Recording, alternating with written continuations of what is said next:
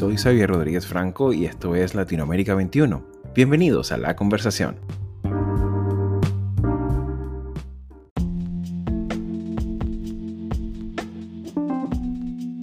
Bienvenidos todos al primer episodio del podcast de Latinoamérica 21, un lugar de encuentro y divulgación sobre el pasado, presente y futuro de nuestra región un espacio en el que buscamos expandir el alcance del trabajo intelectual y académico de una extensa y plural red de expertos en las más diversas disciplinas intelectuales. La calidad documental de estos contenidos pueden conocerlos en nuestra página web latinoamerica21.com.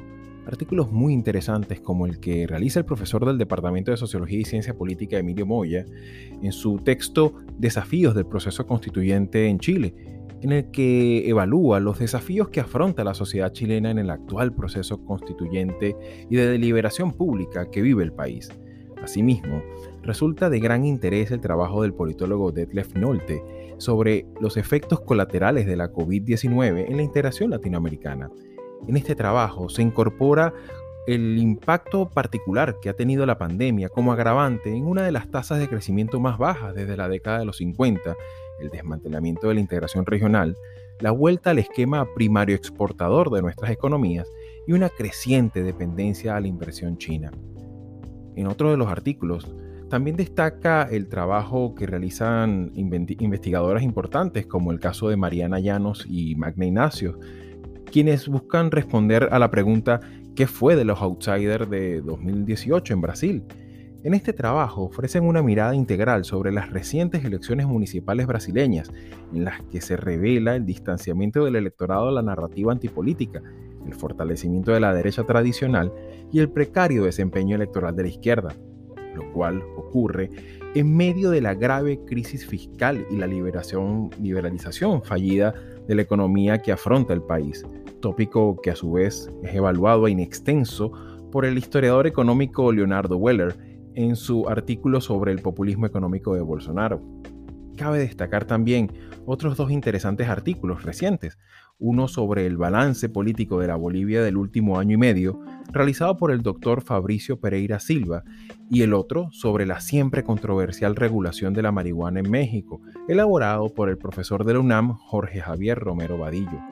Todos estos trabajos que contribuyen definitivamente a enriquecer la comprensión plural de nuestra realidad regional. Están disponibles en nuestra página.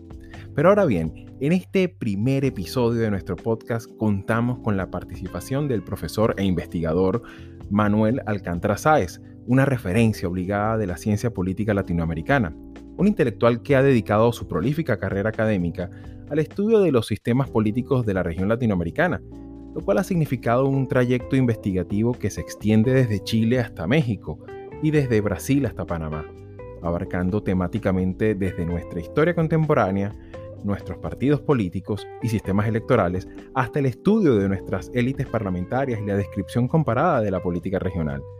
Todo en su conjunto ha contribuido definitivamente a destacar avances y retrocesos en el aún inacabado y contingente camino a la gobernabilidad democrática de América Latina. Con él vamos a examinar cuáles han sido los efectos que ha tenido la COVID-19 en la política, economía y sociedad de la región durante este controversial año 2020. Por favor, pónganse cómodos y espero que disfruten de este ameno episodio tanto como lo hice yo. Bienvenidos a la conversación. Estimado profesor y colega Manuel Alcántara Sáez, un gusto y un honor conectarme nuevamente con usted. Muchísimas gracias por concedernos unos minutos de su agenda docente e investigativa y participar en este primer episodio de Latinoamérica 21, el cual busca contribuir con la divulgación plural y documentada sobre la política, sociedad y economía de nuestra América Latina. Eh, para comenzar, profesor, la región en su conjunto afronta durante buena parte de este 2020 los desafíos de una pandemia que llega a un momento álgido en un momento importante en términos de conflictividad social también. Eh, en su perspectiva general, ¿de qué manera ha afectado esta situación global de, pandemia a la gobernabilidad democrática de nuestra región? Bueno, lo, primero, y muchas gracias, Javier. Ah, mira, eh, la región eh, ya estaba en, términos de gobernabilidad democrática ah, algo debilitada, ¿no? Ah, yo había desarrollado un, término que era el de o es el de democracia fatigada, porque mm, se daba una, una especial situación con un malestar bastante generalizado con la política, como habíamos visto en el último trimestre del año pasado, con, con la gente en la calle, y una, una nueva crisis en la, en la representación. Eh, en la representación democrática, sobre todo articulada en, en, los partidos políticos, ¿no? unos partidos que se estaban eh, difuminando y que de alguna manera habían perdido eh, la centralidad que en un momento, y hablo claro en términos generales, habían tenido. ¿no? Entonces, la, la pandemia ha supuesto de nuevo también con, perfiles desiguales ¿no? según, según los países, pero ha supuesto, eh, en primer lugar, una gran conmoción en, las economías de la región. Las economías de la región van a, descender en torno, en torno a un promedio del 9-10% a lo largo de este año. Eso significa eh, que toda la gente, sobre todo eh, que ocupa el sector informal, que puede llegar al, 50% de la población, lo, está pasando, lo está pasando muy mal y, eh, esa desesperación incrementa el, malestar, el malestar con la, con la política. y, en, términos estrictamente políticos, lo que hemos registrado es, por un lado, una mirada hacia el Estado. De pronto se pide que el Estado haga cosas y cuando eh, son estados que han estado eh, eh, han sido desmantelados en, los últimos, en los últimos 20 años y no tienen el, músculo necesario ni en términos de infraestructura sanitaria ni en términos de recursos sanitarios para atender esta pandemia, ni tampoco en clave de poner en marcha políticas sociales a través de, eh, eh, algún tipo de programa de subsidios y demás, como se está intentando hacer, y de hecho en algunos casos, eh, en algunos casos se ha hecho. Entonces, por un lado, esa, mirar dónde está el Estado y, darse cuenta que ese Estado estaba ausente y que hay que vivificarlo.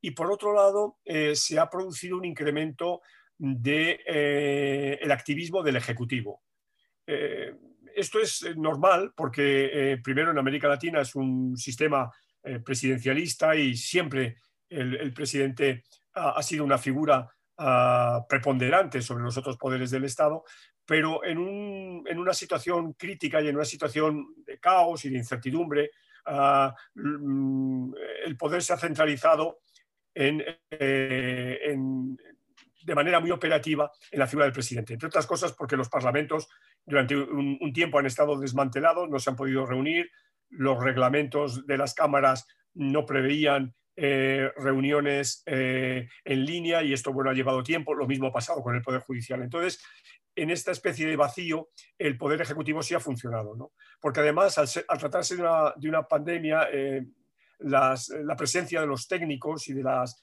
mm, decisiones políticas en, gran medida fueron tomadas por consejo de los epidemiólogos, de los médicos y demás. Y eso eh, facilita o se facilita desde, desde el Ejecutivo. Entonces, hemos visto que se ha concentrado más el poder en el Ejecutivo y ejecutivos que tenían una, un perfil, diríamos, bajo. No sé, estoy pensando en el, en el caso de, de, de Colombia y el presidente Duque. Bueno, pues empiezan a aparecer cinco días por semana, una hora por televisión, dirigiéndose al país. Y entonces, eh, teniendo una centralidad su figura que no tenía antes. Claro, ¿no? y efectivamente, eh, un poco para, destacar eso, eh, también es importante que, que, ciertamente han habido parlamentos que han hecho un gran esfuerzo para digitalizar procesos que antes eran totalmente presenciales y ahora vemos, por ejemplo, el caso del Brasil, que, tiene sesiones parlamentarias de 500 parlamentarios y, claro, en, el, verbo suena muy bien, pero en la práctica hacer que esa técnica, que ese, tecnológico sea sostenible para mantener ese diálogo abierto es un desafío, sin duda alguna, regional, ¿no? Eh, profesor, el Estado, sus competencias, medidas e instituciones muchas veces se han visto desbordados eh, por, la propagación de este virus y, sobre todo su viralidad. Eh, con todos sus efectos sociales y económicos. A modo de balance, ¿podríamos hacer de repente algunas estimaciones a la gestión sanitaria en la cual pudiéramos destacar, eh, por decirlo de alguna manera, buenas prácticas. Eh, existen historias de éxito de las que podamos aprender de la gestión pública de esta pandemia. Bueno, de momento, claro, la, historia de éxito es la historia uruguaya, ¿no? Eh, que ha, sido una, combinación, yo diría, de, madurez de una sociedad uh, con, una cultura, con una cultura cívica, con una cultura política muy asentada, Uh, y un, un, eh, un, Estado que, mm, que, ha sabido en todo momento, sin, eh, sin hacer mucho ruido, sin, sin tomar unas medidas eh, eh grandilocuentes, diría, pero eh, ha, sabido manejar el, escenario. Entonces, esa es la gran historia de éxito en la región. Claro, también hay que tener en cuenta que, Uruguay es un, un, país muy especial precisamente porque tiene una cobertura uh, que no había sido desmantelada y luego también es un país uh, dentro de América Latina periférico, es decir, no es un gran hub uh, donde las entradas y salidas en el país sean eh, muy numerosas y por consiguiente las personas portadoras de, del virus uh, hayan podido uh, circular con facilidad. De hecho, se sabe que, que en, en, Uruguay la zona más caliente ha sido la frontera con, la frontera con, eh, con Brasil. ¿no? Sí, ciertamente. Eh, una cosa interesante a, a destacar de, de, su, de, su, comentario es que ciertamente eh, también hay que considerar eh, la, la, importancia que también tiene en, en, en nuestras sociedades el, el concurso eh, de, un, de, un, Estado robusto con, reyes, con, con reglas, reglas, claras y, y, sobre todo con una capacidad importante de interlocución con su sociedad. Y en esa interlocución el, el, el rol que tiene quizá también el, sector académico, el, sector sanitario, Exacto, eh, sí. empresas privadas, ¿no? Esa, esa, esa coexistencia pacífica, armónica, necesaria que debe existir. A su modo de ver, eh, usted mm, podría examinar quizás también eh, o, o, destacar el caso uruguayo o cualquier otro caso en, esta, en este diálogo cognitivo que es necesario seguir manteniendo, en el cual no, no haya un, un único héroe de la historia. Exacto, es así, sí, es eh, totalmente de acuerdo. Es esta combinación de eh, mm, factores eh, que pueden, podemos decir azarosos, pero luego esta combinación de, mm, de, capital, de capital social, en sociedades muy, muy bien pertrechadas y capital político en instituciones eh, acostumbradas a funcionar y a dar, a, dar servicio y a, rendir cuentas.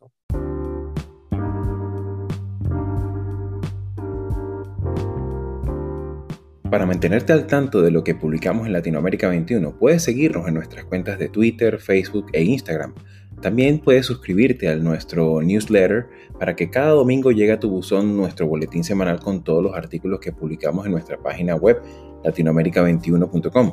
Síguenos y sé parte de nuestra creciente comunidad.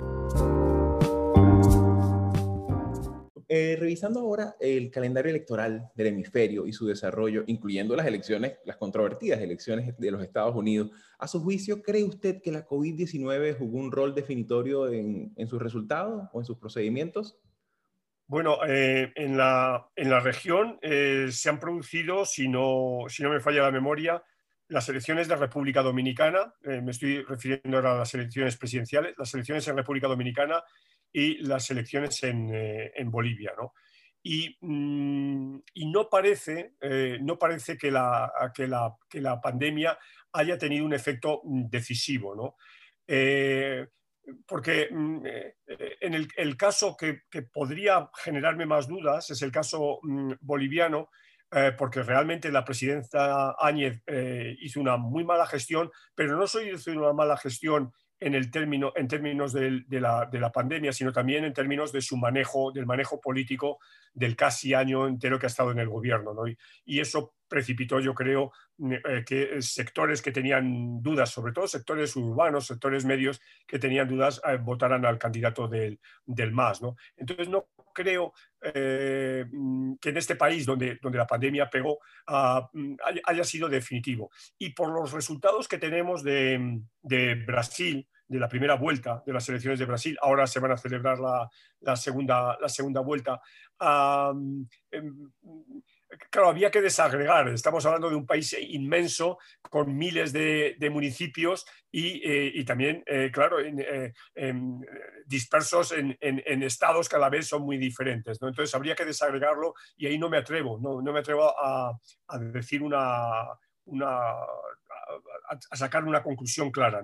Y las elecciones que, están a punto de, de llegar en el primer trimestre del año que viene son las elecciones eh, en, presidenciales también en Ecuador y en Perú. Y claro, en ambos países ah, los presidentes actuales no se van a presentar. Eh, por consiguiente, no hay posibilidad de ver el efecto en el incumbente. ¿no? Ah, ah, y encima, además, es posible, y esto parece claro en el caso de, Perú, que uno de los candidatos que más posibilidades tiene es este hombre Forsyth, que, ah, bueno, sobre el cual no se le va a poder pedir ningún tipo de responsabilidad. Entonces, yo creo que a corto plazo no va a haber efecto eh, en el ámbito electoral, pero mm, ya no me atrevo tanto a decir a medio plazo y sobre todo pensando en las elecciones legislativas de México y de, de Argentina, ¿no? que serán en, eh, si no recuerdo mal, en junio y septiembre respectivamente. Ahí em, los gobiernos que han tenido además actuaciones muy distintas probablemente se jueguen algo más. Claro, claro, sí, efectivamente.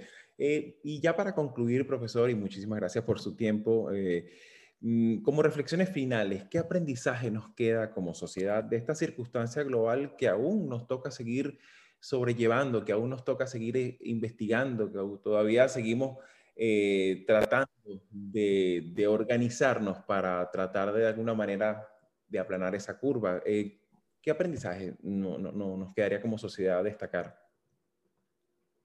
Uf, es una, pregunta muy complicada, porque lo primero es que la pandemia está teniendo impacto eh, en, dos niveles muy distintos que se, lógicamente se retroalimentan. Uno es el, nivel eh, personal, individual, íntimo, es decir, cómo está afectando a todo el mundo en, su comportamiento, en su valoración de la vida, en sus prioridades, en sus hábitos, eh, en lo que supone el manejo de la, gestión de la incertidumbre. y esto, mm, bueno, toca a los colegas psicólogos a, hacer trabajos sobre esto, ¿no? Y, pero yo creo que esto va a ser una, va a tener un impacto muy grande porque esto ha, también ha traído consigo pues esto que estamos haciendo ahora mismo, ¿no? el, el, uso de unas nuevas tecnologías que ya no eran nuevas, de la información y de la comunicación, para, la, para la comunicación, para la información, para el entretenimiento, para eh, eh, pasar el, pasar el rato. ¿no? y por otro lado, eh, tenemos el impacto social. ¿no? Eh, ambas están tan, tan íntimamente ligadas que hay algunos epidemiólogos que dicen que lo fundamental eh, en una epidemia precisamente es lo que ocurre en el nivel social, más que la cuestión estrictamente, estrictamente de la, de la enfermedad, la, cuestión, la cuestión sanitaria. ¿no? Entonces, en este sentido, en, esta, en este segundo costado, es que yo creo que ah, los estados tienen que ah, tener políticas sanitarias ah, mucho más maduras y mucho más preparadas. Creo que se ha bajado la guardia, creo que eh, no había eh, conciencia de lo que podía pasar, en algunos casos por simple dejadez y en otros porque no hay recursos pero mm, parece evidente que, eh, que hay que prestar atención a este tipo, a este tipo de, fenómenos y preverlos con, eh, con eh, ejercicios de, mm, de ensayo y de, y de, ah, y de prevención. ¿no? Y ah, una llamada también a un papel de la, en la cooperación internacional. ¿no? El papel de la Organización Mundial de la Salud debería haber sido probablemente más eh, más claro, eh, y, pero a la vez no debería haber sido boicoteado por algunos países importantes, el caso de Estados Unidos, ah, en, su trabajo. O sea, yo creo que eh, la gobernanza mundial, mm, si se pone de relieve en, un ámbito en que es necesario, es, en el ámbito de la salud, donde como ha quedado de relieve no hay fronteras. ¿no? por mucho que eh, los estados hayan querido cerrar esas fronteras, etcétera, el, virus estaba allá adentro y, ah, si no se hubiera, eh, si, se hubiera ah, adoptado una posición de mayor coordinación internacional, probablemente habríamos tenido mejores resultados. Claro, de esta coordinación dependemos también todos y esperemos que en, las próximas, en los próximos meses eh, se, siga, se siga alimentando este, este diálogo permanente que supone esta, esta pandemia, porque no afecta con, con, con pasaporte en mano, afecta Exactamente. A, toda, a, toda la humanidad. Eh, una vez más, profesor, muchísimas gracias por sus reflexiones y seguramente será hasta una próxima oportunidad. Gracias, Javier, y mucho éxito. Gracias.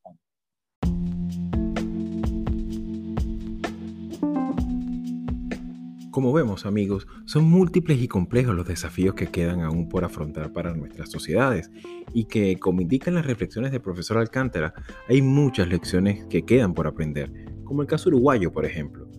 Asimismo, esta pandemia ha planteado la necesidad innegable de mejorar el diálogo científico entre los expertos, la academia, la empresa privada, los sectores organizados de la sociedad y el propio Estado, lo cual es capital, tanto para la gestión de la crisis sanitaria como para planificar las vías de nuestra recuperación. Y bien, como cierre a este episodio pionero, quisiera comentarles lo que está por venir en Latinoamérica 21 para los próximos días. Entre los temas que abordaremos destaca, por ejemplo, el caso del trabajo que hace el profesor León Padilla, que se plantea la pregunta, ¿es posible desdolarizar la economía ecuatoriana? Así como también destaca el, tópico que realiza la profesora Pia Rigirozzi y Belén Herrero, que hablan sobre las vacunas contra la COVID-19 y las patologías del poder en la gestión de la crisis en América Latina.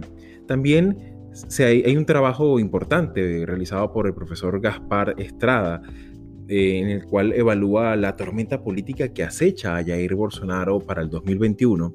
Y por último, también está, y no por ello menos importante, hay un trabajo muy interesante que, realiza el profesor Leonardo Magallanes, en el que se evalúa el oligopolio de los institutos de investigación, los medios de comunicación y la democracia en América Latina. Sobre estos textos ciertamente no adelantaré comentarios, pero sí les aseguro que contribuirán significativamente a expandir la perspectiva analítica de nuestra región. Y bien amigos, esto ha sido todo por hoy. Espero que este podcast sea el primero de muchos y que sea de su agrado. Soy Xavier Rodríguez Franco y será hasta la próxima ocasión.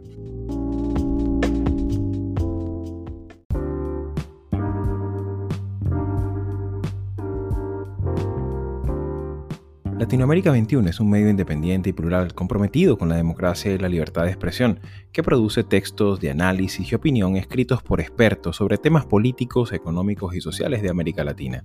Nuestra red está conformada por más de 150 columnistas latinoamericanos o latinoamericanistas de más de 20 países provenientes de diversas disciplinas que regularmente colaboran con sus textos. El contenido de Latinoamérica 21 es publicado en nuestra web en español, portugués e inglés y en diferentes secciones de una red que incluye a 16 de los principales periódicos de la región.